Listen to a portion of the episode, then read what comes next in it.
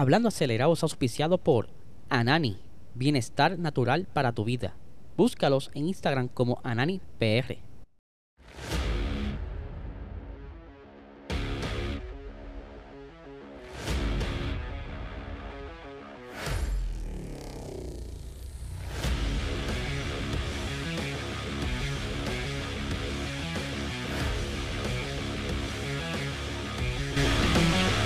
Saludos amigos fiebre, bienvenidos a todos a otra edición más de Hablando Acelerable. Habla y les espero que se encuentren bien. Ya hoy es miércoles, hoy tenemos Box Talk a las 8 y 30 de la noche. Vamos a estar hablando de varios temas bastante interesantes.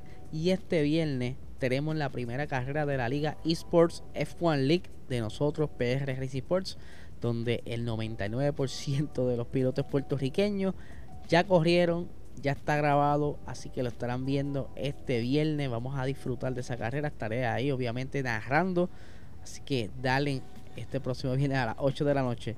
Antes de arrancar con los temas de hoy, Anani Bienestar Natural para tu vida. Si estás buscando ese producto de alta calidad, si tienes la licencia, ve a tu dispensario más cercano y pregunta por Anani.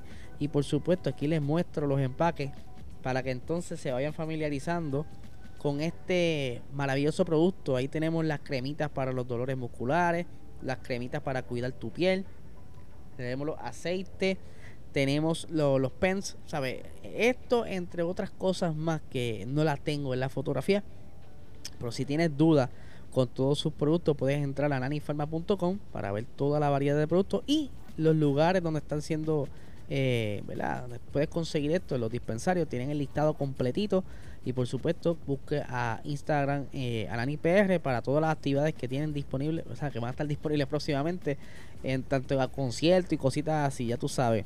Ahora bien, ¿ustedes se acuerdan de eh, el señor Kimi Raikkonen que se retiró recientemente de la Fórmula 1? Pues les cuento que está por volver a la NASCAR. No en la Fórmula 1, a la NASCAR. Ya ahí lo estamos viendo en la fotografía en pantalla. Con el equipo Trackhouse Racing. Ahí está observando con lujuria ese carrito de NASCAR. Ya él había ¿verdad? tenido experiencia en otras categorías y también en NASCAR. Así que Kimi regresa a guayar goma un rato. Vamos a ver cómo le va. A ver si eh, representa con toda la experiencia que tiene. Y que mano, él todavía está contento de seguir corriendo. A él le gusta esto. Así que vamos a continuar aquí con el siguiente tema. Y es que ustedes saben muy bien la novela que tenemos eh, dándole seguimiento. Que el revolú que tiene McLaren y Alpine enredado con Oscar Piastri, Daniel Ricciardo y el señor Omar Safnauer. ¿Qué sucede? Ahora el señor Omar quiere llevar la cuestión esta al tribunal él dice, jura, perjura, que tiene todo lo necesario para ganar el caso. Ya se estaba hablando, ¿verdad? O se había confirmado que Piastri, él si no lo hubieran hecho un acercamiento escrito antes del 31 de julio, pues estaba libre del PIM. Y aparentemente según Alpine dice, ellos tienen documentos que pueden retener la Piastri hasta casi el 2024. O sea, ellos estaban ahí. Yo no sé de dónde están sacando todo esto. Pero no sé si quieren ejercer presión. Y ¿saben qué? La, el revolú legal que va a haber ahora es porque quieren recuperar por lo menos el dinero invertido en desarrollo de este muchacho. En que si las pruebas de en pista, las sesiones de práctica que estaban por hacerse, lo del simulador eh, la pasta dientes, las sábanas, no sé, todo lo que esta gente invirtió en Oscar Piastri, quieren recuperar aunque sea un poquito, pero este tienen que verse primero eh, en un. Si es que va a ser de verdad Omar esa, esa demanda. Pero aquí tengo unas expresiones de Omar que dice lo siguiente. Si el CRB, que es el reconocimiento de contrato, dice tu licencia solo es válida en Alpine. Y él entonces, o sea, Piastri, dice, eso no es, eso es genial, pero nunca voy a pilotar para ellos. Simplemente me sentaré un año. Entonces tiene que ir al alto tribunal para obtener una compensación. O sea, ellos están eh, diciendo todavía que tienen como quien dice, la licencia de Piastri secuestrada bajo su poder, pero a mí que están alardeando, están asustados, ellos no se esperaban que Fernando Alonso se fuera de un momento a otro y los dejaron como que con, con el arroz en, en, la, en, la, estufa sin y, media visita ahí, ¿sabes? Están al garete. Pero eh, eso no es todo. Ahora se complica más la cosa porque se está, ¿verdad? Corriendo el rumor.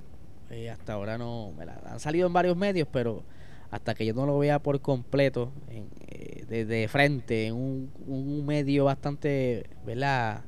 De credibilidad, se dice que Ricciardo eh, está solicitando lo que le llama un payout. Él tenía contrato hasta el 2023, o sea, él podía correr el 2023, por eso él estaba como que tranquilo y que ellos habían salido, o sea, Ricciardo y Zach habían salido a comer, también friendly, mucha para aquí, mucha para allá, pero Ricciardo no ha rendido muy bien este año, ha tenido varios traspiés, eh, a Oscar Piastri. O sea, la gente dice, ¿qué rayos tiene Oscar Piastri? Mano, Oscar Piastri, por lo que ha demostrado, eh, tiene mucha gente pendiente a él.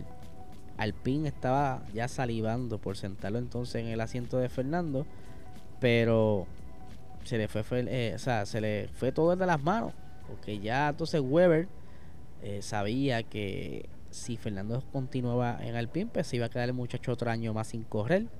Iba a ser el segundo año desde que terminó la Fórmula 2 como campeón. Y pues el muchacho se enfría, ¿sabes? Eso, eso se va perdiendo. Y entonces ya era como quien dice, o sea, como quien dice, no, ya él era piloto de reserva de McLaren. Y Seidel y Weber son panas. Y ellos dijeron, mira, mano, este, yo quiero ese chamaco acá, pero entonces Weber le dice, tipo, sí, pero tú tienes a Ricciardo ahí.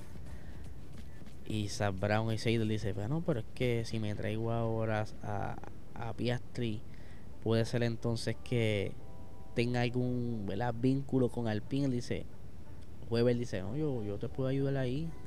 Yo puedo desvincular a ese chamaco de Alpine, pero tienes que sacar a Ricciardo para sentar el chamaco. O sea, la que hay. Pues, ¿qué les cuento?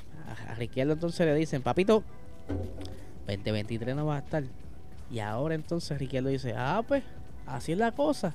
Pero te cuento que el contrato, la única cláusula quien podía decir que se iba era yo. Pero ahora ya que estás diciendo que me voy, me tienes que pagar por incumplirme el contrato. Porque las cláusulas estaban a favor de Riqueldo hasta que terminara el contrato. Y se habla de una suma bastante alta. Pero eso tiene que ver mucho también por unos acuerdos de por medio y unas totalidades que tiene que, ¿verdad? Como unas penalidades adicionales que podría estar al PIN pagando, eh, McLaren pagando, que se habla un número de 21 millones, pero de esos millones pudiera ser que le toque a Ricciardo la mitad, ¿verdad? Cerca de 10 a 12 millones, que sigue siendo un zafacón de billete. O sea, yo por, por 100 mil, tú me dices a dónde Ricciardo tú lo quieres y yo me lo llevo y lo escondo.